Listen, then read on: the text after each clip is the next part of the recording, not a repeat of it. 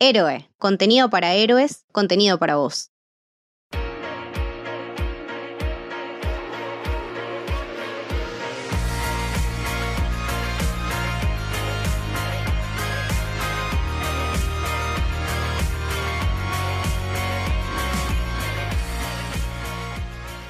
Bienvenidos y bienvenidas al Camino del Héroe. Mi nombre es Lucas y estoy con Camito. Hola, ¿qué tal? Y hoy vamos a hablar de Fleabag. Un episodio muy pedido por la gente, ¿no? Yo creo que era uno de los importantes que aparte no sabíamos cómo en dónde encajarlo, porque creo que los dos lo vimos en distintos momentos, Sí. como que vos la viste mucho antes que yo, pero la verdad me fascinó. Y nada, sentí que era un lindo momento para dedicarle el espacio en el mes de la mujer, sobre todo porque como dijimos en episodios anteriores, tratamos de ver distintas series o pelis que no siempre se traten de la misma, de la misma idea de persona, ¿no? Sino que aparte eh, me parece que, que Phoebe como, como figura ahora de, del cine, de las series y del mundo en general está sumamente metida y es sumamente importante por todos sus logros. Así que es, es una, una serie que junta ambas cosas, como Sí. su creadora y su personaje son ambos muy importantes. Sí, veníamos haciendo películas barra series donde o haya sido dirigida o escrita por, por mujeres. Y como decías vos, por ejemplo, hicimos Booksmart, que es más la mujer en la adolescencia. Eh, Retrato de una mujer en llamas, que es más como en una determinada época, 1700. Y ahora una mujer en, en los 30, eh, en la época actual. Exactamente. Y bueno, con todos sus problemas y con, con todos sus dramas y con toda su, nada, su personalidad que, que conlleva y que también interpretan a este personaje que para mí es increíble. Bueno, pero presentemos acá a nuestra invitada de lujo, Sabri Macri, bienvenida nuevamente. Buenas, buenas, ¿cómo les va? Soy la que se confunde en la voz con Camito. Nos falta Julio. ¿no? Exactamente. Yo creo que ese día fue una confusión tremenda. Que, que grabamos Mulan, ¿no? Mulan. sí, la sí, buena sí. Mulan. La buena. Bueno, no, no, seas malo, no seas malo. Le vamos a dar una chance. Eh, hola, Sabri, ¿cómo estás? Bien, todo bien. Muy contenta que me hayan invitado acá porque estoy mu- muy manija con esta serie. Yo la vi hace poquito, la vi hace Bien. Dos semanas porque era una de las pendientes que tenía. Un día estaba en mi casa y dije, ¿cuántos son? 12 capítulos de media hora, 6 horas de mi vida. Ya fue. Claro. Démosle. eso es buenísimo. Yo la vi tipo en dos días. Y lo podía haber visto Sí. en uno, pero decidí separar en dos días Claro, como para darle un corte. O sea, son dos horas más o menos la primera temporada, dos horas la segunda. Eh, son capítulos de 20 minutos. Aparte, más allá de que son cortos, son rapidísimos, son ágiles. son rapidísimos y son también un poco desgastantes, ¿no? Con toda la, la carga de emociones que podés tener en un mismo capítulo. A veces me hace flashear mucho eso. Yo creo que lo diferente, porque tuvimos eh, series de, de mujeres en los 30 como Sex and the City, como Girls y un par más. Y esta lo diferente que tiene es que combina como todo y siempre el resultado es algo que vos no esperás. Porque Claro. vos decís, en estos derrapa y se va y muere y se queda sola y ya está. Y en realidad ves toda la recuperación en la, en la segunda parte y eso está, eso me parece como lo más destacable de la serie para decir, bueno, mirás Fleabag y no mires otra, digamos. Exactamente, sí. Eh, yo me acuerdo cuando que la única otra vez que me pasó algo así de, de comedia con, con este tipo de personajes había sido cuando vi Broad City, que también me parece una serie increíble y que todos estos personajes también tienen este, esta idea de mujer en común. Pero bueno, para mí Fleabag es, es alguien muy especial, es algo en que tiene unas cosas adentro que vas entrando en la serie y las vas viendo y vas diciendo, ah, wow, esta mina pasó un montón de cosas. Sí, sí, sí, sí, sí. Eh, bueno, y ganó un montón de premios, sobre todo la segunda. Eh, la primera es de 2016 y la Eso segunda de rarísimo. 2019. Pasaron tres años. Yo la conocí con la segunda. La, Claro. la primera como que ni me enteré que existía. No, no, no. Y con la segunda también en los Emmy ganó como... Tuvo 11 nominaciones Mm. y ganó 6. Sí. De hecho, hay una foto muy, muy graciosa que está Phoebe Waller-Bridge, la creadora de Fleabag, que está con todos los Emmy que no los puede agarrar ya. Tipo, Exactamente. Está medio que se le caen de tantos Emmy que tiene. Todos sus bebés súper, súper merecidos. Eh, ¿Qué onda vos, Abri, con, con el estilo de Phoebe? A, a mí me encantó, me fascinó, me hizo acordar mucho, voy a decir algo polémico tal vez, Uf. para quienes lo escuchen, a Malena Pichot, porque justamente en el mismo año de Fleabag se estrenó una serie que se llamaba Por Ahora. La, la serie viene de la obra de teatro. Ok, Sí. Que en sí, realidad, claro. por lo que yo leí, también era un monólogo que le presentó a una amiga. Es claro, la amiga le, le hizo un desafío para que haga un monólogo, que en realidad no es un stand-up, sino es, es como una obra de teatro de una sola persona. Claro. No es stand-up, es una obra de teatro. Eh, Sí, es, es como el monólogo. eh, a mí me hizo acordar mucho. Julián Cartoon hizo una obra absolutamente comprometidos que era igual, era él solo haciendo un montón de personajes y era un monólogo en sí mismo. Y bueno, creo que lo de ella habrá sido más o menos parecido. Yo no la vi la obra, así que. Claro. Pero de ahí salió la idea de la primera temporada, básicamente. Claro. Sí, y, y me hizo acordar mucho a esto de, de por ahora, porque básicamente cuando empieza, Phoebe empieza hablándole a la cámara y diciéndole todo lo que va a hacer el tipo en, el sexo, y es como. A veces, es, cuando una está tan desconectada, como mostrar eso también de que las mujeres también pueden no estar en ese momento físicamente, fue como. Me, me parece algo copado de mostrar, es esa mirada femenina del sexo, que no la vemos tanto en otras series. Como, como la mirada a, a un montón de cosas, ¿no? Tenemos este, este personaje que tampoco es alguien que busque ni que pueda mantener una relación a largo plazo. Vemos un montón de, de- desamores a lo largo de, de la serie, no un montón, pero unos cuantos. Y vemos esta primera, este, este noviazgo que ella viene manteniendo desde hace un montón de tiempo con el chabón, que era un pobre pibe, que ella lo vivía maltratando Sí. y el chabón, bueno, me voy. No, bueno, está bien, y volvía y se dejaba un muñequito. Y después, claro, cuando se da cuenta de que pierde eso, tiene que volver a salir al mundo y también tiene que buscar otra persona con, con la cual conectar y descargar ciertas cosas, ¿no? Que aparte me parece que es eso, me, me llamó la atención cuando la vi por segunda vez, digo, wow, qué sola que está esta mina. No tiene absolutamente a nadie. En realidad sí, porque nos tienen a nosotros, que somos como los únicos amigos que, que estamos ahí presentes. Literal, que, sí. O sea, me refiero cuando rompe la cuarta pared, que mm, después lo hice más explícitamente en la, en la segunda temporada, cuando va a terapia. Ella mira a cámara y dice, ustedes son mis únicos amigos, Claro. básicamente. Sí, exacto. Eh, entonces es como que, como que rompe la cuarta pared, pero no de la manera que se suele hacer siempre. Generalmente se, se rompe en las películas o en las series para dar explicaciones o un pequeño guiño. Acá lo hace todo el tiempo y es como que somos cómplices de ella o, amigos de ella. Estamos acompañando todo el tiempo. Sí, es una, una, una manera muy, muy particular, ¿no? De, de conectar con el público que la ve, porque aparte siempre estás esperando como ese momento o ese comentario y esa situación que la, la hace tan sagaz y tan graciosa, porque después cuando le pasa todo esto con el Hot Priest, que ella no puede esconder esa cuarta pared Claro. y que el chabón se queda como, che, pero ¿qué onda? ¿Qué hiciste? ¿Dónde te fuiste? ¿Dónde estaba tu cabeza? Entonces ahí ya vemos como que le, le baja una guardia que ella pensó que estaba nada, todo el tiempo en control y completa certeza de que estaba haciendo todo bien con su vida, que no estaba dejando entrar a nadie. Entonces ya ahí también como que le sentimos un poquito de compañía, que esa también es la compañía que tanto necesita y, y que tanto estaba buscando, ¿no? O sea, viene de una familia muy complicada con... Esa madrastra de Olivia Sí. Colman es todo lo que está bien, la quiero aunque sea mala. Olivia Colman en comedias es una cosa brillante. Yo no lo puedo creer la, la cantidad de temporadas de Peep Show que ha hecho y, y ha brillado como nunca, pero en este papel es increíble. Esas miradas, esas sonrisas horribles. Sí. No, es no. muy pasivo-agresiva, Es- ¿no? Como que, ay, todo bien, te pone cara feliz, pero después te destruye. No, la escena que le pega. Ah, la no, escena también. que le pega, que todos nos quedamos tipo, Wow. ¡matala! Y ella agarra y reacciona como, bueno, está bien, me voy a ir, vamos a, cal- a calmar todo esto. Es y después tremendo. le hace la otra escena, que es la de tirar todas las copas y decir, bueno, listo, esto es lo que te mereces Sí. por haberme pegado. Como el mínimo. A mí lo que me parece también es que hay una, un corte entre la primera y la segunda temporada que tiene que ver con... Ella está en un lugar muy triste en la primera porque pierde a su mejor amiga en una situación muy trágica. Y también es como que se aleja de la familia, se aleja de este novio que no sabemos cómo lo conquistó, porque si lo conquistó de la manera que era esa relación era muy tóxica. Sí. Era o sea, no, difícil. no había manera que alguien le dijera te amo a otra persona siendo como era ella. Era alguien despreciable.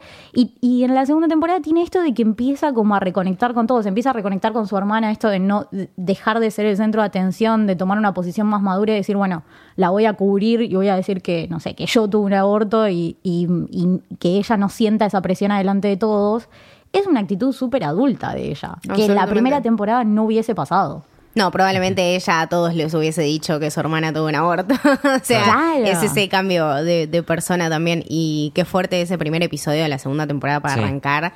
Wow, ya desde cómo empieza, desde que le ves la cara hecha mierda hasta toda la reconstrucción de los hechos y todas las cosas que tiene atrás, ¿no? Que di- diciendo el primer capítulo y es un capítulo corto y pasan tantas cosas a una velocidad y con un guion que te hace ponerte triste, entender la situación, cagarte de risa y tener una, una, una realidad completamente fuera de control, que eso también es lo, lo tan característico, ¿no? Estas Sí. situaciones, estas cenas, estas salidas, estos encuentros familiares que uno ya, habiendo visto la primera temporada, ya sa- sabe que son un completo desastre. Pero no sé cuál de las dos temporadas me gusta más, siempre A lo, mí, lo estoy debatiendo. por lejos, me gustó más la segunda. Sí, yo, yo voy con esa también porque es más cerrada, si se quiere, y también ya conocemos a los personajes y, y es como que se deja explorar más en lo profundo de, de la reconstrucción de ese personaje y lo hace muy bien porque vos decís, en la primera ya te mostró demasiado de ella, ¿qué más te puede mostrar en la segunda? Exactamente. Y sin caer en esos clichés automáticos de, bueno, ahora soy buena y todo me encanta y todo es lindo y, y ya me curé y ya está. No, digo, hace como la reconstrucción pasito a pasito, esto de poder entender que puede tener una atracción por alguien y que, que puede ser un vínculo sano y que a la vez, bueno, hay que romperlo porque a los dos nos hace mal y es amor, pero no podemos Sí. igual. Tiene que ver con el hecho de que la primera temporada, eh, como que la curva va en caída, o sea, ella va decayendo, empieza como una mina que la tengo reclara, habla a cámara, puedo predecir lo que van a hacer los hombres, la tengo clarísima, y ya como que va decayendo a tal punto que en el último episodio casi que se suicida, eh, y en la segunda temporada empieza súper arriba, eh, prosperó un montón, encontró un amor honesto, está totalmente cambiada, se amiga con la hermana, como que es una curva que va ascendiendo para mí. Sí, y también después dentro de todo esto tenemos toda la historia de Claire con su marido, con lo que el marido había tratado de hacer con ella, con el hijo este sí. raro que tienen, que es una cosa tremenda. Cara de asesino serial. Y también el personaje de esta mina, una mina súper capaz, súper inteligente, brillante, dueña de su propia mega oficina en un mega laburo, que tiene una oportunidad del laburo que ella quiere y no lo hace por un chabón que encima es un hijo de puta. Sí. Y además es un alcohólico, ¿no? Que eso, Todo, nada, es un sí. problema y se puede tratar y no, no, no tendría que, que- nada, que, que in- interponerse en, en- en estos logros. Que la ves a ella siendo tan, bueno, pero ahora anda y hace esto y anda y hace aquello. O sea, tiene bajo control absolutamente todo, menos las decisiones personales que, que- que tanto le cuestan hacer.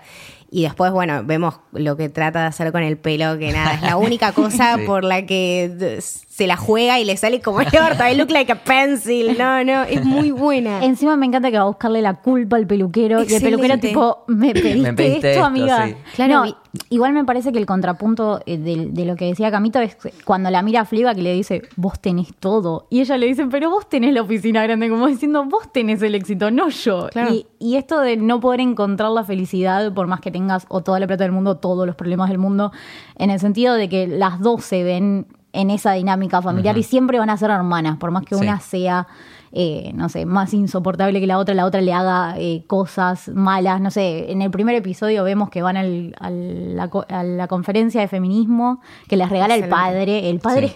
El padre es otro Sí, personaje. ahora vamos a hablar del padre, sí. hermoso eh, y le dice dame mi blusa tipo no me importa que te quedes en bolas dame mi Clásico, blusa clásico. O sea, yo recontraría eso con mi hermana, ¿entendés? De hecho, creo que lo he hecho, pero este tema de la ropa y de, y de cómo viven esta, esta relación súper intensa, también sabiendo que Sí. solamente se tienen la una a la otra, ¿no? Porque el padre más o menos que no figura por miedo a que la esposa Sí. lo cae a palos. Eh, y ellos que en sí no son una familia muy comunicada, que tienen una historia bastante jodida, el padre Sí. yéndose con la, con la mejor amiga de la madre, tipo, Sí. la madre se murió, eh, todo mal, la madrastra haciendo una sorete, ¿viste? Es, es- es realmente muy jodido y armar vínculos sanos también te... te o sea, no poder armarlos también te lleva a, a esto, ¿no? A refugiarte, creo que en, en la única persona que ella puede, que es su hermana. Sí, en un momento le dice bien claro, no soy tu amiga, soy Claro. tu hermana. Me, me causa mucha gracia que los personajes no tengan nombre la mayoría, salvo Claire es raro. y Martin. eh, ninguno tiene un nombre. Son Fleabag, son el padre, la madrina, Hot Priest. Hot Priest. En realidad es Priest, pero la gente le, le dejó el Claro, Hot. Hot Priest. Eh, El señor que atiende en el banco. el, el señor- el tipo del banco, no el tipo de los dientes. Claro, el- el, exactamente. El tipo que le gusta coger por el culo. Claro, Sí. clásicos. Sí, sí, esos que los nombras y como que ya sabes Sí, de no, cuál, no de tiene cuál hablas. Em, pero me gustaría que repasemos así más o menos eh, por temporada. En la primera, claramente hay como un hilo conductor que es esta historia de trasfondo que te la van tirando de a poquito, que es la historia de Boo, la amiga, que le dejó el, el- el café, al menos eso claro. pensábamos, que se va como desarrollando muy de a poquito y... Y tirando pistas Claro. muy sutiles, como que vos no sabés bien qué pasó. eh, la mina tiene un café y un cobayo y tipo todo el café están con las cosas de lo, lo del cobayo y ella como que la ves que no quiere estar ahí, no quiere saber una mierda con eso, pero va todos los días y lo hace y bueno, labura, pero labura de mala gana y si tiene que atender, bueno, te cobro 45 libras un sanguchito y te cago la vida y después empezás a ver estos pedacitos de historia, ¿no? Eh, a, a mí los que me parten el corazón son esos que vos ves a, a Boo y a Fleabag siendo súper amigas, no sé, fumándose un porro tipo Sí. mirando a la gente por ahí, por el agujerito de la puerta. eh, Lo que, te, lo que te rompe el corazón es que Boo era re buena persona. O sea, realmente era una. para una fumársela a Fleabag, Claro. tenemos que ser muy valientes, chicos. Incluso hay un momento que me parece increíble que es cuando empiezan a hablar de, de- del lápiz que había, una persona había hecho algo con un lápiz y un caballo y vos esperás que la amiga se enoje, pero la amiga le dice, bueno, pero para eso se hicieron la, la parte de la goma de los lápices, porque la gente comete errores. Claro. Igual también lo que es confuso es cómo cuentan lo que pasó con la amiga. Pero yo al principio pensé que la habían violado a Fleabag. Como en el sentido de que muestran un hombre, el pantalón, tipo ella llorando todo el tiempo como nerviosa. Digo, había como indicios que eran como, ¿y a dónde me está llevando? Por eso creo que también es impredecible. Es, la serie es tan impredecible como ella, en el sentido de que vos la podés tomar para cualquier lado, a ver, dependiendo de, de- de tu percepción de la vida, digamos. Yo dije, algo que la volvió histérica. No Claro. podía ser que pasara eso que hizo con la amiga, ¿entendés? Es Claro. Horrible. Yo dije, no puede ser tan No horrible. puede ser tan horrible, pero a la vez te va construyendo la historia y te la va mostrando a ella como personaje. Entonces, en un momento, creo que una también se empieza a preguntar cuando la está viendo, pero ¿puede ser que haya pasado esto? Y realmente es una historia súper trágica, o sea, Sí. tu mejor amiga matándose por tu culpa, porque sos realmente una inconsciente de una persona que o tiene una manía o una obsesión o un, no sé, una adicción a- al sexo o realmente no, no podés controlarte vos misma, como que está, vas viendo, le vas buscando excusas hasta el personaje, ¿entendés? Como una sí. manera de justificar esas, esas acciones y realmente no, no hay justificativo, o sea, es el tipo de persona que es y que tiene que levantarse todos los días y lidiar con eso, con esa realidad. Creo que eso lo, lo vemos un montón en esos flashes y, y en ese vacío que ella siente y por qué no puede conectarse. Sí. Bueno, y, o sea, todo llega al clímax en el último capítulo de primera cuando se le rompen todas las relaciones. Porque, eh, bueno, tenés a la madrina que la trata para el culo y ella le hace toda esta escena que le tira las, eh, Las copas. las copas. Eh, tenés al novio Harry que Pobrecito. aparece una novia. Mm. Hay un tema ahí porque eh, Harry siempre volvía, ¿no? O sea, Harry, por más que se peleen, siempre volvía porque se dejaba el dinosaurio. De hecho, en un momento eh, cuenta que cada vez que se pelean, Harry limpiaba. Y, y en un momento te muestran a Fliba que ve que la casa está media sucia y dice, Dice, tenemos "Ah, que bueno". hablar. Exactamente. Eh, medio que lo usaba, lo, lo trataba para el culo. Sí, sí. Eh, en un momento se pelean posta en la mitad de la temporada y cuando se va, Fleabag mira a cámara. Casi siempre que mira a cámara tiene razón cuando, cuando predice algo y dice, ahora va a volver. Y el chabón vuelve, se agarra el, el muñequito, que es el que siempre se deja y se va y nun- nunca más vuelve. Entonces también ahí es el primer momento en que le falla esa, Perspicacia. esa, perspic- esa viveza que tiene ella. Es, para, no sos tan viva, para. Claro.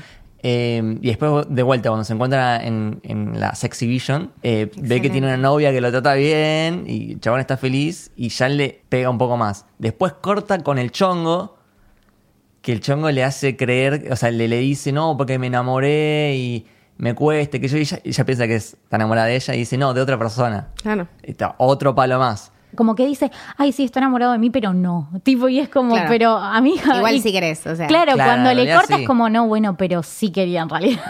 No, igual Claro. sí quería. Ahí ves como el, el- el que en realidad no es que no le importa nada, le importaba, pero bueno, nada, hago como que no me importa porque por ahí no pasa y si no pasa, bueno, no me desilusiono. Claro. Claro. y ahí, como si fuera poco, después termina peleándose con la hermana, porque la hermana se iba a ir a Finlandia y ella dijo, dale, andate, que es lo que querés, y al final se termina quedando con Martin, que es a quien ella odia. Qué forro. Está esta discusión donde le dice, bueno, pero Martin intentó besarme, y el otro lo, como que lo da vuelta, que como diciendo que fue al revés, y dice, pero soy tu hermana, créeme a mí. Y la hermana le responde, después de lo que le hiciste a Bu, no puedo creer en vos. Y eso es lo último, como que ya es lo que faltaba para romperla del todo. Y ahí es cuando te muestran lo que pasó realmente con Bu. eh, y se, se va a matar, se va a matar. Y después se termina encontrando con el tipo del banco, que también tiene una historia muy interesante. Sí, ese es un excelente capítulo. Mal. Acá volvamos un poquito para atrás. Ellos en un momento se van a una, un retiro. Un retiro, sí, sí, espiritual. un, un- sí. es un retiro como todo en silencio, ¿no? Un fin de semana completamente calladas. Y del otro lado de, de Todo lo la contrario, claro. están un grupo de machirulos puteando mujeres. eh, y y- y qué, qué loco, ¿no? Esta, así, esta contraposición tan, aparte tan literal, ¿no? Esas situaciones que te pone la serie que son literalmente el opuesto o simplemente muy ridículas para Sí. ser verdad, pero que uno va con eso porque sabes que te está llevando a algún lado.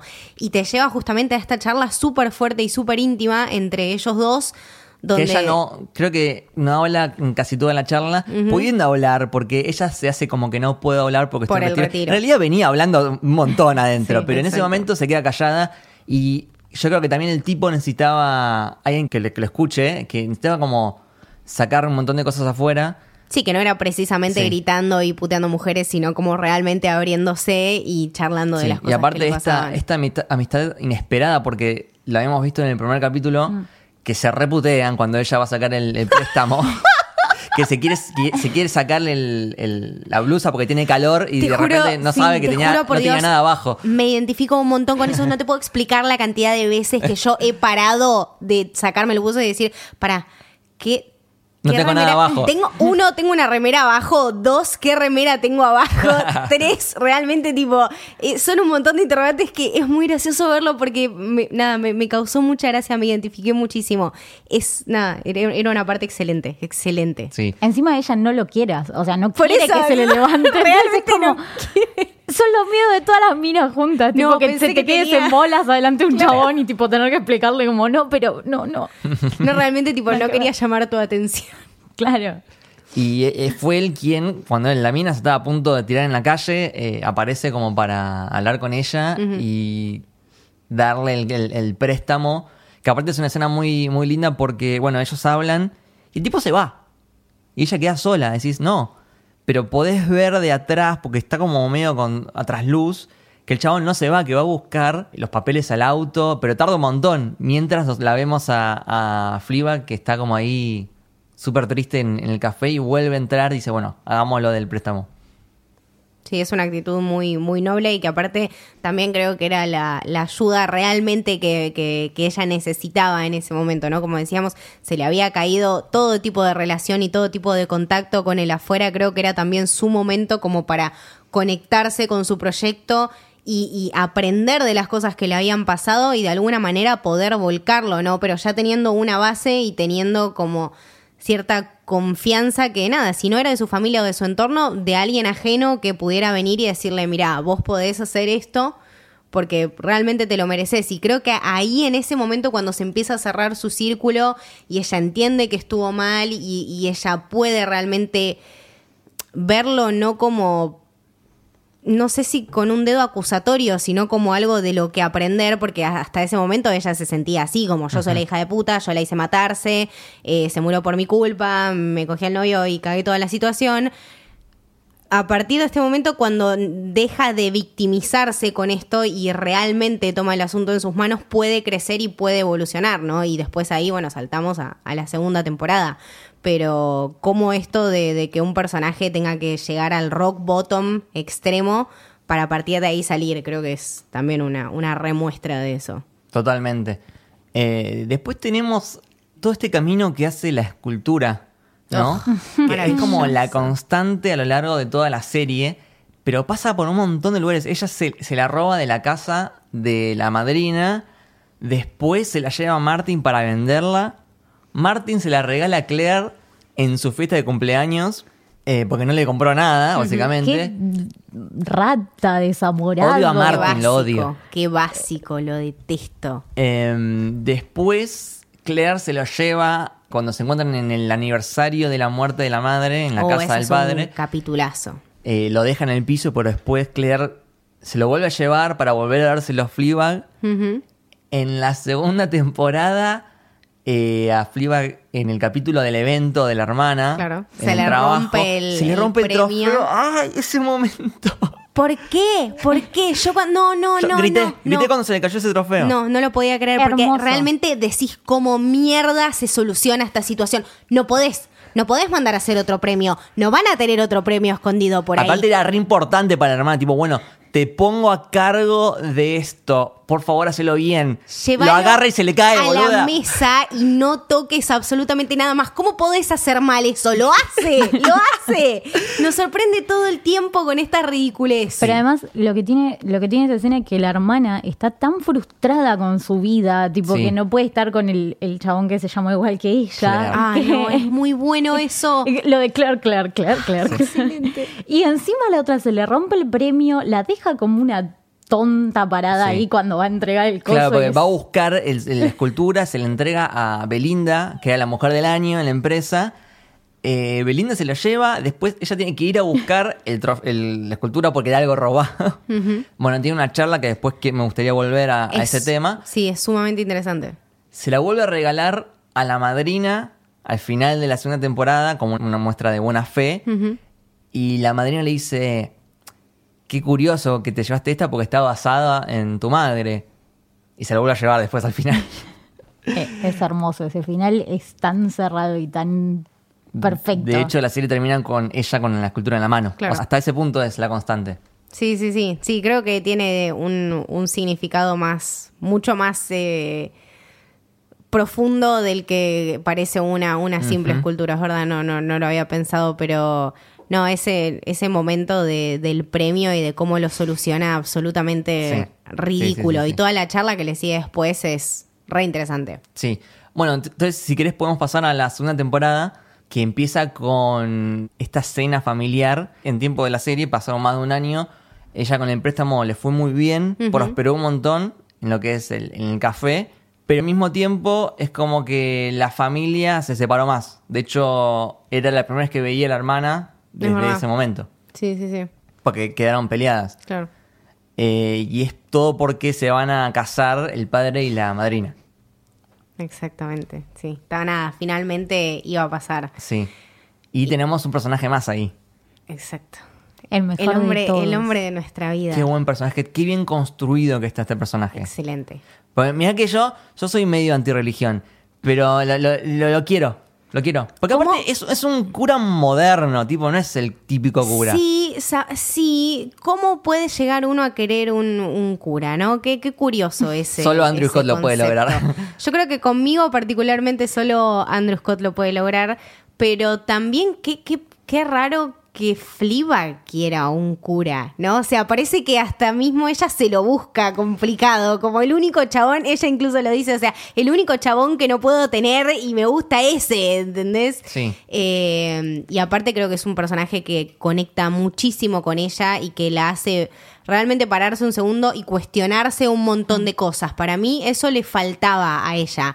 Alguien que esté al lado suyo, que le diga, che, mira, estás haciendo esto mal, che, mira, fíjate que acá no.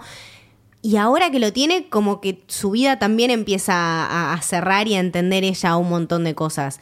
y entiende también, bueno, que hay cosas que no son como ella quiere, ¿no? Para mí ella también está acostumbrada o a siempre hacer lo mejor de la situación para con ella o solucionarlo de alguna manera que la beneficie a ella o como que quiere resolver sus cosas muy rápido Sí. y con este chabón, sin embargo, no Sí, pero puede. aparte, al final de la primera, con esa gran caída que tiene, medio que cambia su forma de ser y deja de tener sexo con todos.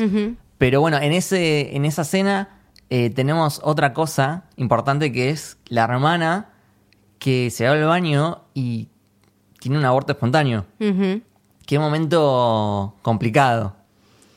Y en una escena familiar no Sí. sé si es... No, y también lo que dice ella, como que ella no lo quería tener. Era Claro. como. No. Estaba esperando que esto pasara, pero no, en realidad no quería que pasara en esto, quería que pasara como más, claro, Claro. más controlado, si se Acotado, podía. sí, Como, sí. Y, y eso que se plantea la hermana es, es posible que yo no quiera un bebé, mi propio marido, y tipo todas las cosas que se le empieza como a caer un poco Sí. el mundo hecho.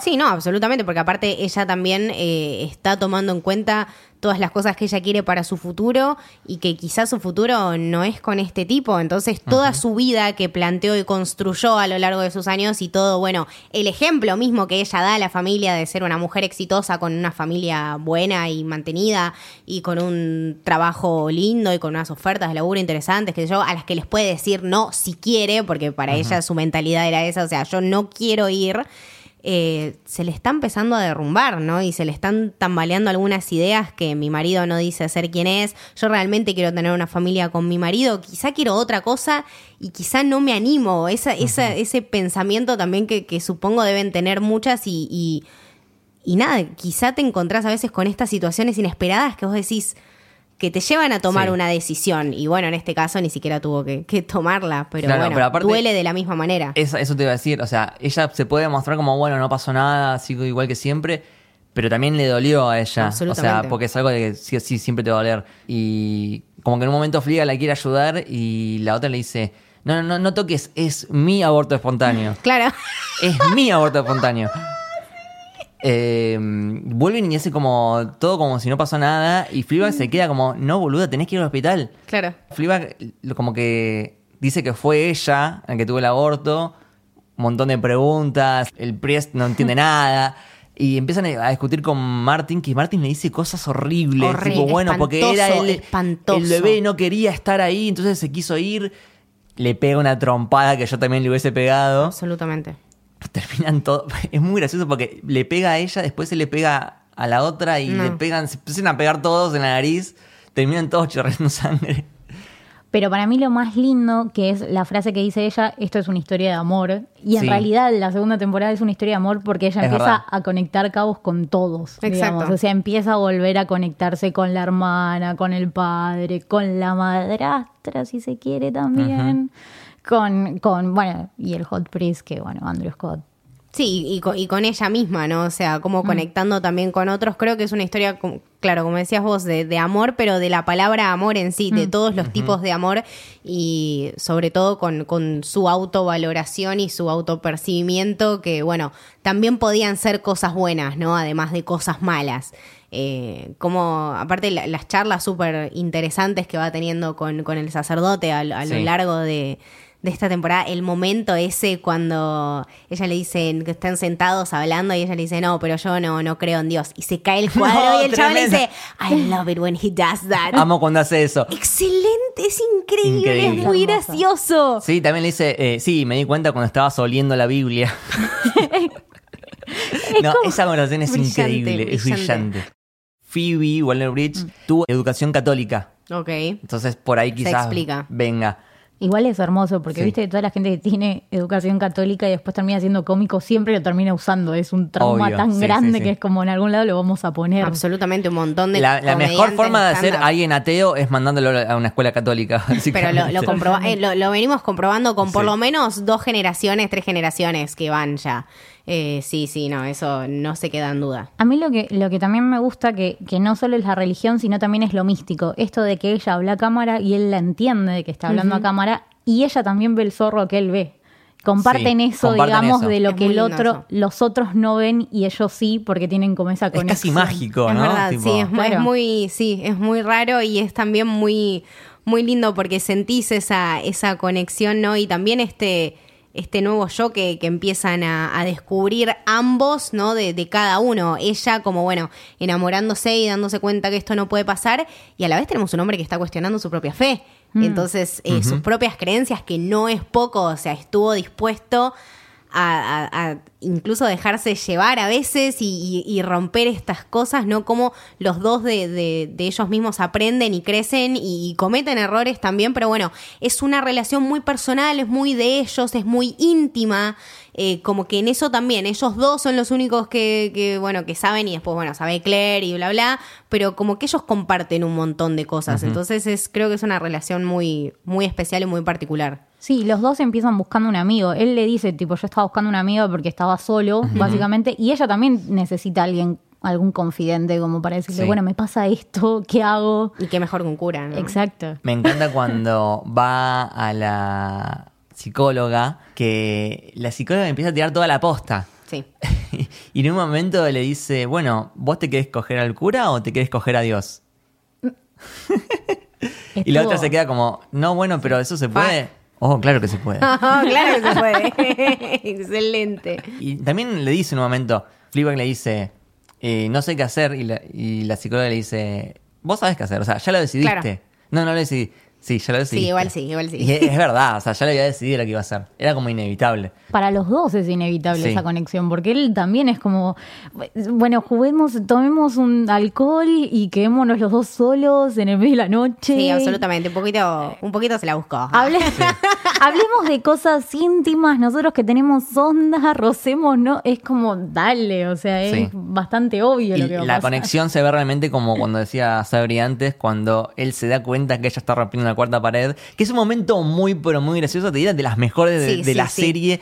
Porque que- aparte es totalmente inesperado, ¿no? Hasta este momento jamás había pasado. Primero hay como un. Lo hace una vez y que justo termina el episodio y que eh, Fleabag se queda mirando en cámara como, ¿qué pasó acá? Fuck, Y después claro. lo vuelve a hacer, pero mejor aún, cuando están en el café, Sí. eh, primero ella mira para atrás y el cura le dice, ¿qué, qué pasó ahí? ¿Te fuiste? ¿Qué, ¿A dónde qué es te eso que haces? Claro. Y después ella mira a cámara de- del otro lado. Y, y el cura como que también mira a cámara Sí, sí, sí, a- hacia nosotros y dice, "What? What? ¿Qué es esto?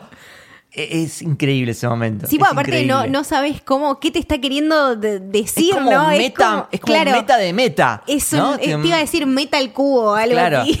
Claro, como, ¿qué ve él? ¿Y qué está pensando él que hace ella? Tipo, Claro. es como, es muy lindo ese momento de conexión. A mí, a mí me gustan mucho las conexiones entre ellos y eso de, de, de mostrar otro tipo de amor por ahí. Sí es sexual en una parte, pero es más una conexión de, de, de personas, de relación, de, de conectar como seres humanos, eh, que es lo que a ella le faltaba de alguna manera en todo. O sea, él es como su, atrac- su atractivo y también es su confidente. Es como eso, es esa Sí. combinación que a mí me, me gusta. Sí, es esa persona que, que, que ella necesita. Es como un montón de vínculos en Mm. una misma persona. Y con el grado de acercamiento que debe tener para ella que no se puede controlar, ¿no? Como que también la vida, el universo, si se quiere, le puso a esta persona en el camino por algo, ¿no? Porque, porque es este chabón que es un cura y no un abogado, no un, no sé, arquitecto. Porque por algo es, ¿no? Por- y por algo justamente no puede ser. Creo que hay, hay ciertas relaciones y con esta se prueba que, que, que nada, que pueden durar un, un determinado tiempo con un determinado propósito, ¿no? Que, que no, no es compartir toda tu vida, sino es este momento que vos tanto necesitas contención como la otra persona y después, bueno, es simplemente, como él le decía a ella, nada, seguir nuestro camino y después ser otra Sí. cosa. Me encanta cuando en un momento están paseando y le dice, eh, ay, sus, sus brazos. Ah, his arms. Y después dice, eh, su, su nuca. Y después como que lo dice en voz alta dice, y el chabón dice, ¿qué? ¿Su nuca? ¿Qué, qué dijiste? No, no, nada, nada. Mm, raro. Este, mm, pero bueno, cómo va evolucionando esa, esa relación es increíble, porque aparte, de vuelta, siendo que ella es como adicta al sexo, aguantan un montón sin tener relaciones. Y es como una relación súper, como decías vos, súper íntima, súper honesta. Eh, todo lo contrario a sus relaciones que tenían con el, el- el chongo o Harry. eh, El Sí, sumamente superficiales. El de los el dientes. de los dientes. Eso es una cosa inexplicable. Yo no la entendía esa relación. Es, es- ¿Por qué volvía todo el tiempo? O sea, ¿por qué, ¿por qué lo llevó a tantas situaciones? ¿Por qué lo expuso delante de tanta gente? No lo puedo entender. Igual a mí me gustaba el ego que tenía ese señor, porque era como, sí, bueno, yo le gusto a todos los padres, Claro. bueno, sí, yo le gusto a todos los amigos, sí, yo soy genial en el sexo, o sea, hago todo bien, y era como, pero pará, nadie te dijo nada, amigo. Espectacular. Sí. Eh, no, me hiciste acordar, nada que ver, pero me hiciste acordar cuando empieza la serie y está viendo un discurso de Obama. Esa es una de mis, eh, de mis que- escenas que- favoritas. que lejos, tipo, se va a lejos. masturbar, se va a masturbar mirando a Obama y el otro se da cuenta y se enoja. Estás haciendo lo de Obama otra vez, ¿no? ¿Otra vez? No, no, bueno, a ver qué estás viendo. Eh, no, estoy viendo una cosa. Y ¿De qué estaba hablando? ¿De qué estaba no. hablando? No sé, no me acuerdo. Lo peor es que Obama después, eh, el año pasado... Actual Obama, tipo Claro, presidente el Obama. presidente Obama hizo su lista de series, de las mejores series del año, y, Y estaba y estaba. Fleabag, significa que él vio ese momento. Hermoso. Nada, la vida nos ha dado, internet nos ha dado Sí. millones, millones de, de alegrías. Creo Sí. que esa escena fue es una de mis favoritas. Y después, bueno, cómo conecta con la vida real es, es muy zarpado. Sí. Eh, después me quiero detener un segundito en el capítulo del evento, eh, en el trabajo de Claire. Por un lado, el, el personaje de Claire, que, bueno, ya hablamos un poco, pero se muestra como muy cambiada cuando aparece este Claire. Eh, que se- como básicamente la vemos sonreír por primera vez. Es muy raro. Se comporta muy diferente a siempre y ella se da cuenta, tipo, vos estás enamorada. Está nerviosa, o sea, la vemos nerviosa, la vemos como, como no en control. Insegura. eh, insegura, ¿viste? Y queriendo también como que él caerle bien y sonriendo y diciendo cosas que para ella son graciosas, que aparte no tiene idea, le roba chistes a Fliba porque no tiene idea. Eh, entonces, claro, ve- ver esta Claire también es algo muy, muy divertido y bueno, nada más, nada menos con un chabón que se llama Claire. Claro, sí, bueno. De hecho, para mí, el arco con la hermana es eh, la relación más importante que tiene ella. Sí, absolutamente. En toda la serie. Eh, porque es constante en las dos temporadas. Pasan un montón de cosas. Esta sí es igual de que se pelean, se amigan, pero siempre como que al final cierra perfecto. Al principio de, de la serie, ella le quiere un abrazo. Y, y- y tipo, ¿qué haces? No, no me des abrazos a mí. Sabes que no me gusta. Se golpean porque le piensa que la va a pegar. Claro. Es re incómoda esa relación, es como, no te Sí. quiero abrazar, pero hay que hacerlo. Es muy Pero difícil. después, después en un momento en el retiro espiritual se abrazan y después al final de la serie se dan un abrazo, pero el mejor de todos. Sí, muy lindo. Eh, entonces hay como un arco ahí y ella todo el tiempo incentivándolo para que deje a Martin y se vaya con su amor, que es Claire, que termina pasando. Y hay una frase que es muy, muy linda en el casamiento, cuando están hablando y le dice, bueno, por andar al aeropuerto a buscar a Claire. Y la otra le dice, por la única persona por quien correría el aeropuerto es para vos. Y ahí Y yo ahí es como listo. Es o sea, esa, esa escena es muy, pero muy buena.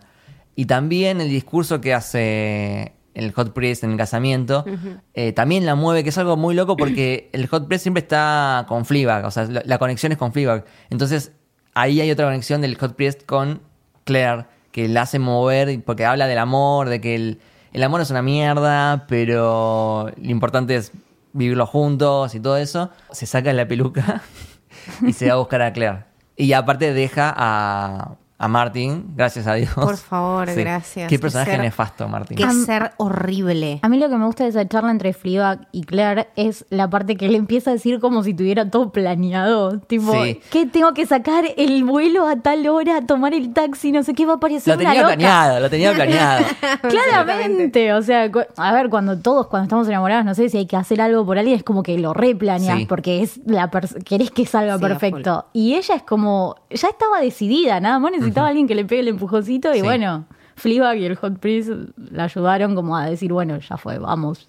Sí. También ella, ¿no? Haciendo algo bueno por su hermana, que Mm. eso significa un montón, ella reconstruyéndose y, y teniendo estas actitudes adultas que, bueno, empiezan al principio de la temporada Sí. con este tema de ella hacerse cargo de un aborto espontáneo que no fue, no era suyo. Exactamente. Y también es adulto porque ella en el momento del casamiento está pasando por su propia Claro. ruptura, en el sentido de no sé hasta dónde va esta relación y en realidad se toma un minuto para decirle, bueno, para, vamos a pensar en vos, no lo vamos a comparar con nada más, vos sos importante en este momento, Ujú. Hacelo y, y andá y cumplí tu sueño y, y eso me parece, es, es re lindo, ese, ese Sí, episodio porque, es re lindo. sí, porque aparte es una, creo que es un, un episodio muy hermanas, como muy vincular en ese sentido, y creo que ellas dos también con esa química increíble que tienen le brindan muchísimo, muchísimo a, a los personajes, que de hecho también es lo que lo Sí. hace más emotivo, ¿no? Sí, y cuando eh, está esta discusión en la cocina, que eh, Martin, está, está, están Martin, Claire y Fleabag, y Martin le dice, bueno, vos te puedes ir, y ella dice, no, no, no, yo me quedo acá a ver cómo te deja. Absolutamente. Y Martin dice como que, eh, es muy pelotudo, dice, yo no tengo la culpa de tener esta personalidad de mierda. ¿Cómo que, ¿Cómo que no? O sea, obvio que sí. Hombres. ¿Cómo no vas a tener la culpa de la personalidad? no es lo lo único, hubiese- que, lo único que podés cambiar justamente. Eso no lo hubiese escrito ningún tipo jamás en la historia de los guiones. Nunca. Eh, pero Y- bueno. y, le sí. dice, si querés que te deje, arrodillate y pedímelo. Y era como, ¿por qué me estás pidiendo? Igual, Claro. no importa, me voy a arrodillar. O sea, yo no Lo hace igual, más. claro. Me voy a humillar con tal de que te vayas. Eh, volviendo un poco para atrás a lo que quería ir con el tema del capítulo del, del evento, es cuando tiene este encontronazo con eh, Belinda, que era la mujer del año, que tiene una conversación muy, muy buena en ese, en ese bar, donde empieza a hablar de, de la menopausia y da un speech que me hace acordar un poco el speech de Laura Dern en Marriage Story, como una especie de- de- de Mm, cierto, sí, es verdad. que habla de, bueno, de las mujeres que tienen que pasar por, por sufrimiento y dolor toda su vida. Que habla también de la, de la menopausia, que es una mierda, pero también es como una Una liberación. liberación. Sí. Es que de hecho creo que se debe sentir algo así, es toda tu vida llevar cargando, ¿no? Esta cosa y también esta, to- todas estas inseguridades que te brinda y el riesgo constante en el que estás como mujer siendo expuesta a, la posibilidad de quedarte embarazada. O sea, los métodos anticonceptivos pueden fallar, eh, estás toda tu vida condicionada a o vos someterte a una cierta práctica de un método anticonceptivo que de alguna manera te deja secuelas. Y después está esta liberación que se debe sentir al final, donde decís, bueno, sí, la típica, ¿no? No sé, me se cagan de calor, les doy la cabeza, bla, bla, bla, bla, bla, bla. Pero ya está, ya no se tienen que preocupar. No sos parte es del como sistema. tu jubilación Claro. de ser mujer. Y no solo es eso, sino que la menstruación a mes a mes y el cuidado que le tenés que dar a eso también es una carga. O sea, no, no Sí. solamente el hijo, eh, sino todo lo que pasa a una mujer por, su vida es una carga. Podés tener enfermedades por eso, podés- Ujú. es realmente está bueno porque creo que es como lo que piensa toda mujer a lo largo de su vida. En el sentido de, bueno, ya está, llegó la, la menopausia, vamos a disfrutar. Tipo, si me quiero quedar en Es un como que te liberás de la obligación de, de- de ser una máquina engendedora de hijos. De todo, Claro. es como te liberás de tener esa presión mes a mes de, uh, me vino, tengo que agarrar la copa, tipo. o no me viene, o Claro. claro, ¿entendés? Esas es cosas que, terrible. que sí, y aparte re- realmente no lo, no, no sé si lo vi tan, tan bien planteado antes en otras o Mm. series o pelis con este, con este fin de una mujer más experimentada diciéndole o aconsejándole a una piba que está con un montón de problemas y con un montón de cagadas en su vida. Y nada, este como esta cierta química también. Sí, que tienen bueno, ella le da un beso y la otra que se lo corta como diciendo, no, buscate a alguien más de tu edad porque yo me quiero ir a dormir. Claro. Bueno, eso es genial porque a- hablando de conexiones con otras series, en Sex and the City está Samantha, que es la más grande, pero es como que siempre tiene ese sentimiento de estar teniendo sexo con alguien o estando con alguien o teniendo esos problemas. Es y esta mina dijo, me voy a ir a dormir a mi cama, a tomar un martini, vos andá, divertite, disfrutá, andá a buscar otra persona para, para estar. Es, eh, eso está bueno también, como darle una vuelta de tuerca a lo que ves siempre. Sí, Exactamente. Sí.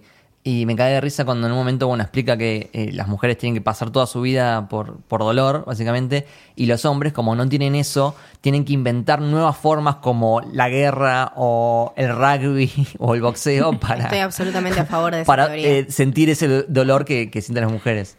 Tengo, no sé, tengo, tengo todas las certezas, ninguna prueba, pero Si no tienen pruebas, le pueden preguntar a un hombre que se haga la vasectomía y van a ver cómo reacciona. Ahí, tipo, tienen toda prueba de que, no, pero me va a re doler. Y vos decís, tomo hormonas todos los meses, amigo. O sea, Sí.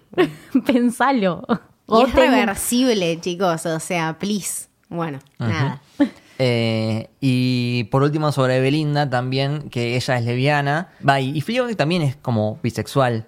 como Sí, en este episodio Sí. podemos entender que es bisexual. Sí. Em, como en, en este camino que estamos haciendo este mes, no solo es visibilidad de las mujeres, sino también de, de las lesbianas. Tenemos en Booksmart a Amy. Bueno, en retrato, claramente Marianne y, Sí, su propia y. Ujú. Y acá también Fleabag es bisexual, así que también hay, hay- tiene que haber una visibilidad desde ese sentido. Sí, sí, no, o- obviamente. Y, y también por, qué sé yo, por, por la clase de, de- de enseñanza y de momento que compartió con esta mujer que realmente la, la- la dejó pensando y la Sí. dejó recapitulando ciertas cosas.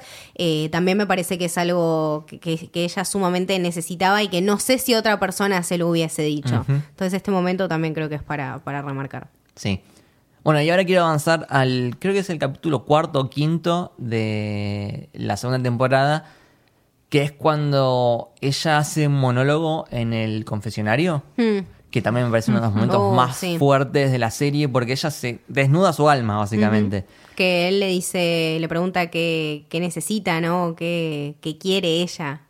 Sí. Como que qué, qué querés vos de la gente, algo así era. Y, y ella dice, eh, necesito que me digan qué hacer, quiero que, quiero que me digan qué ropa ponerme, quiero que me digan qué comer, quiero que me digan qué hacer. Cómo sentirme, Sí. sí. Sobre todo ella que, que está tan sola, ¿no? Y tan... Y nada, sus decisiones, eh, dependiendo de ella, quizá no son las mejores. Entonces ella realmente necesita esta figura. No sabemos si está pidiendo un amigo, un novio, una novia, un familiar, eh, un dios, una religión. No sabemos qué está pidiendo. Simplemente está pidiendo a alguien que la ayude. Claro. Y creo que en, en esta relación y, y en este pedido de, de ayuda también que ella le hace a- al, al priest y a, y a cualquiera que esté escuchando, porque si no era en un confesionario, podía ser en otro lado, evidentemente ella iba a explotar en algún momento. Eh, creo que ahí mismo encontró su, su persona correcta. Entre él y la hermana la, fueron Sí. llevando adelante. Y se da un momento cuando él, ella está llorando y él sale y le dice, bueno, arrodillate. Y se da un momento con, con mucha tensión sexual, sin Sí, ser extremo, sexual, extremo. explícito. Wow, wow, como- qué calor, sí. Sí, tipo. Y Fuerte. otra cosa que, que me encanta de la segunda temporada es la música, esta de, de coro como medio de iglesia. Hermoso. Es, es genial como... Porque ella es todo lo contrario, una santa, ¿no? Eh, de hecho, Fleabag eh, significa como guarra, ¿no? Algo así. Mm, Es pulga. Tipo, Claro. las fleas son las pulgas. Ah, claro. Eh, entonces creo que también es, es un retrato de cómo ella se ve, ¿no? Claro. Em, y se dan un beso y creo que se cae el cuadro, ¿no? Sí. También. de sí. vuelta con esto mágico que... Inexplicable, Sí, inexplicable, sí. Ellos también hablan mucho, los capítulos anteriores, sobre creer. Hablan mucho de él, de, de- de su fe, de que él dice también que todo el tiempo tiene dudas, pero que eso es lo divertido.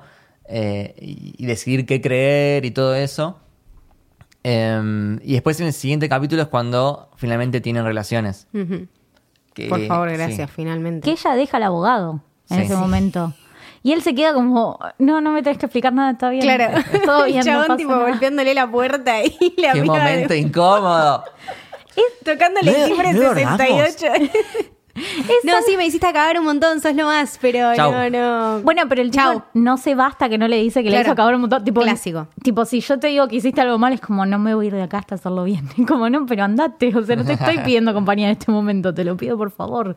y, y a esa conexión también esto de, bueno, vamos a hacerlo, no vamos a hacerlo. Bueno, ya fue, hagámoslo. Esa tensión también está, porque vos decís, bueno, pero no, en toda la serie no te dio lo que esperabas. Por ahí en este también era como, bueno, nos arrepentimos. Claro. tipo, Sí. como que no, o les, o les vamos al fondo negro y aparecemos en el otro episodio. Pero bueno, nada, eh, está bien también que eso esté, porque los dos están replanteando muchas cosas en su vida. Y, y es esto de, ¿y si funciona? Y bueno, nada. Después ya sabemos cómo termina. Yo pero festejé cuando se lo cogió, no sé. Todos. Tipo, El pueblo festejó. Creo que hubo celebraciones en el obelisco, rompieron a McDonald's. sí, Era sí, terrible. Un par de veces. Es que era terrible todas las escenas que vos veías la tensión que había entre los que dos. un Es muy momento que buena no esa química. más, tipo. Es muy buena esa química. El chabón está muy bien casteado. Es, Sí. es, muy, es muy buena la idea y cómo la ejecutaron. Me parece que es un laburo de los dos espectacular. No sé cómo será en el teatro, pero me muero si alguna vez lo puedo llegar a ver. Me es parece muy loco lo bien que está construido. increíble. Yo, a, a- a ver, Andrew Scott me parece un actorazo. pero no sé si lo tenía como un rol así sexual, como, lo, como que lo tenía como, bueno, Moriarty. No sé, a mí siempre me, siempre me gustó qué decirte. Pero creo que ahora también que, que todo el mundo lo está conociendo, ¿no? Como Hot Priest. Claro. Me parece que es algo súper, súper gracioso y con lo que lo podés identificar. O sea, el chabón es un camaleón, puede hacer un millón de cosas distintas. Eh, y nada, este papel me parece que es eh, icónico para, para su persona, digamos. Me encanta, nada que ver, pero me encanta cuando van a probarse ropa. Hermoso. Que tipo, o sea, ella lo acompaña a él y él se va al probador y dice, ¿cómo me queda? No, el, el anterior me gustaba más. Hermoso. Sí. Eh, tremendo. ¿Y mm, qué más? ¿Qué nos queda? Bueno, y después tenemos todo el episodio final, que es en el casamiento, y ahí tiene un momento con el padre de Fleabag, que no hablamos mucho del padre, pero que es un personaje que también está presente eh, todo el tiempo. Eh, tiene a lo largo de la serie como dos, tres conversaciones con él que son como súper súper íntimas, porque se nota que el chabón le cuesta mucho comunicarse con, con sus hijas. Qué O sea, difícil. le- no, no puede hacer una oración seguida. ese momento cuando ella dice, a mi papá lo pone muy nervioso quedarse solo conmigo. La situación es horrible. Sí. El chabón no puede hablar con su propia hija. Están eh, recordando el aniversario de muerte de su madre. El chabón no puede conectar una sola palabra con su hija. Y sin embargo se ríen cuando se les caen las cosas. Sí. Y vos ves que se quieren y que son una familia. Simplemente no saben comunicarse. Igual es con más con ella el problema Sí, que con sí, Claire. sí, por eso. Porque Sí. Claire es Particularmente con ella. predecible. Claire lo hace sentirse a gusto. Ella es como si le tiene que decir que la esposa es una mierda, tipo le va a decir, che, tu esposa está mal acá. y, y- y eso también es como la dinámica también entre padres e hijas, por más que vos vivas toda la vida con tu viejo, es como siempre hay algo ahí que no es lo mismo que hablar con tu mamá, porque por ahí hay cosas que no las hablaste o que no las entiende, que es lo mismo que los, los hijos con los padres y las madres, ¿no? Es como, es otro tipo de dinámica, otro tipo de, de- de situación y más con la madre muerta. Creo que, el- que la madre es lo que... Y con toda esa historia que tenés atrás del padre Sí. yéndose con la madrina, o sea. Y también creo que esa, esa incapacidad de comunicarse con, con sus hijas eh, la trata de salvar comprándole est- estas cosas tipo el, el congreso feminista, Excelente. el retiro espiritual, La terapia. la sesión de terapia. eh, es como que es, es su forma de, de decir, bueno, no puedes hablar conmigo, pero te doy este voucher de terapia para que Claro. lo hables con otra persona. Igual Claro. como hizo para decidir, tipo, si lo usaba él o lo usaban las hijas, tipo, tendría Sí, que uno haber para cada uno tendría un pack que le tendrían que haber conseguido. Sí. Todo, sí, totalmente. Sí, me parece que todos ahí necesitan como esto de, de hablar y algún sostén y, y salirse, porque no son una familia que, que se contiene. Es más bien esto de, bueno, vos sos esto, vos sos, lo, vos, vos sos los artistas, yo estoy con ella, tipo, vos tenés tu vida resuelta y bueno, vos sos un cachivache, pero te queremos igual. Es una cosa así, ¿no? Medio. Y esto funciona. Se lo dice en un momento cuando ella lo va a buscar al, al techo. El chabón se había escondido, decía, no, porque me, fui- me vine a fijar a ver si no sé qué. Y tenía un miedo de casarse tremendo. Pobrecito. Pero se queda atorado. Se queda atorado en un agujero y ella lo encuentra y hablan y, y él le dice, mira, me caes mal, pero te quiero. sí. O sea, sos una persona difícil, pero es así. Eh, pero yo soy tu padre y te, te quiero igual. Y nada, o sea, es como que también tiene un arco con el padre, así como lo tiene con la hermana. Sí, sí, veo Sí. Que, que absolutamente ambos crecen y, y aprenden a, a conocerse y a respetarse, ¿no? En, en sus maneras de ser. Ella ya no lo desafía tanto, no busca generarle esta incomodidad que a veces le divierte, sino que intenta más por el lado de, bueno, conectar y entender por qué se siente así y entender que quizá, bueno, está en una relación medio complicada, pero nada, ya está, voy a ayudarlo, voy a tratar de ayudarlo de la manera que yo pueda, sacándolo de- del agujero en que se metió, eh, dándole un consejo, haciéndolo reír cuando está todo mal, como que quiere conectar Sí. desde otro lado. Además, si no me equivoco, en la primera el padre, al, al final, también le dice como, bueno, entre vos y ella la voy a elegir a ella y se va con la esposa. Es como, Sí. Ella queda sola también desde el padre y en la última es como esto de, sí, te quiero, quédate, vení. Sí, Tipo, sí, es como quiero que, que, en, estés en, en los dos finales de temporada tienen conversaciones bastante fuertes. Sí, Y- se nota que sí. también quiere ser como más amigable en la segunda parte. Es como esto de estamos creciendo, hay que aceptar ciertas cosas que no nos gustan del otro, pero bueno, hay que convivir con eso. Sí. Incluso tiene un cierre con la madrina, que la madrina le dice, mirá, eh, la verdad es que quien va a cuidar a tu, a tu papá cuando sea viejo soy yo. Así que mejor Claro, tengamos una buena... con este claro. problema y solucionémoslo Y- de la manera más claro. adulta que se pueda, aunque yo sea una mierda y vos seas una mierda y tu padre sea un pobre tipo, hagamos Sí. lo mejor que, n- podamos. nadie sabe el nombre. No, no, no. Es hermosa la parte que dice que lo va a presentar y le dice, yo siempre te digo cariño, es como, Claro. pero señora, se va a casar con este señor, ¿cómo no sabe el nombre? Así invisible es. Muy fuerte. Eh, y después podríamos pasar a la última escena de la serie que me parece increíble. Es cuando está con el Hot Priest en la parada de Bondi. Y es la primera vez en toda la serie que Fleabag dice I love you. Y el otro le dice, bueno, ya sé, pero ya va a pasar. Y es terrible, es terrible porque sabes que no van a poder estar juntos. O sea, se aman, él también la ama a ella. Pero no pueden estar juntos. Es terrible, pero lo entendés, Sí. qué sé yo. De vuelta esta, bueno, esta historia de amor, ¿no? No te dice es una historia de amor feliz. Ella te dice, es una historia de amor. Y sí fue una historia y sí tuvo amor. Y ahora es momento de que los dos sigan su vida, él con su profesión y sus creencias y su fe, y ella aprendiendo de todas estas cosas que recolectó a lo largo de, de- de su relación y de su crecimiento también con la relación en- con los otros y con ella misma, y quedarse con, con eso y, y seguir y Sí. crecer Sí. sola, acompañada, no sé, en ese momento está ahí en la parada de Bondi y se tiene a ella, pero no la vemos tan desolada ni tan triste como en la primera temporada, la vemos un poco más resuelta, Sí. más entera. Eh, y el final que aparece el zorro, Es hermoso. muy bueno, que lo siga él. Es como que totalmente ridículo, como aparece un zorro ahí en el medio de la parada de Bondi, pero bueno, Uno lo entiende y Sí. uno está, nada, como que te deja muy feliz, ¿no? Como el final absolutamente Sí. cerrado. Sí, pero igual me parece que el, el último plano, que es cuando ella se levanta y se va caminando porque se le cancela el bondi, y mira la cámara y le dice, no, ya no me sigas. Y la cámara queda fija y ella se va caminando, eh, alejándose y saluda de lejos. Como diciendo, bueno, hasta acá, hasta acá llegamos, terminó la historia. Es Y- como, es como también un proceso psicológico en el sentido como una terapia. Ella necesitaba una terapia, hizo Claro, esa algo terapia. para, para cope con esta Y situación. ahora, y ahora se separa de eso porque ya no lo necesita más, ahora ya aprendió, ya aprendió que también el amor no es que duele, que es horrible, que te vas a morir y que todo se derrumba alrededor cuando se termina una relación, sino que se puede terminar una relación y tener un bonito recuerdo de algo que pasó y que dos personas conectaron y ella está mucho más madura, está bien parada en el laburo y sabe que también cuenta con su familia, entonces Sí. es como esto de está bien. Entereza. Claro, es salud mental. Exacto. Sí. Y me gusta que la serie quede ahí. Que no- me gustaría que no haya una tercera temporada. No, hay que aprovecharla por, Eh, por lo que se tiene. Sí. De hecho, ella creo que dijo que no, no, no- por ahora no, no tenía ganas de hacer una tercera, que lo que quería contar ya lo contó. Eh, bueno, ¿les parece si vamos cerrando? Vamos cerrando. Eh, Sabri, muchas gracias por haber venido. Gracias Un por haberme invitado, me divierto un montón con ustedes, me encanta hablar. Nos encanta que vengas. Muchas gracias. ¿Dónde te podemos seguir?